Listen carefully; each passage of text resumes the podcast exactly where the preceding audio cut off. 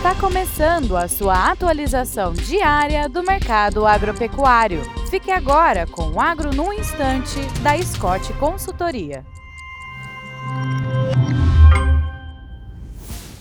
Olá, estamos aqui para mais um Agro no Instante. Meu nome é Alcides Torres, eu sou engenheiro agrônomo e analista de mercado da Scott Consultoria e hoje a gente vai falar um pouquinho sobre o mercado do boi gordo nessa sexta-feira, dia 1 de setembro de 2023.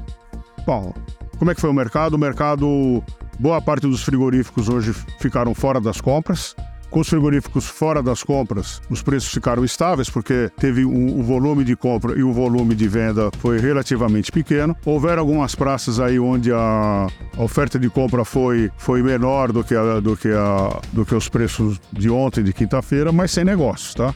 Então, mercado bastante frouxo, bastante conservador. E a expectativa para a semana que vem é que, se nada mudar no mercado, uh, esse seja o cenário, mas nós notamos que ficou um pouquinho mais difícil uh, derrubar as cotações nos níveis que já estão. Vocês terem uma ideia, a cotação na Praça de São Paulo está em 195, preços brutos está em 195 reais uh, por arroba do boi gordo e o boi China está sendo negociado por 200 reais arroba. É isso aí, desejo a todos bons negócios, boa saúde e até a próxima.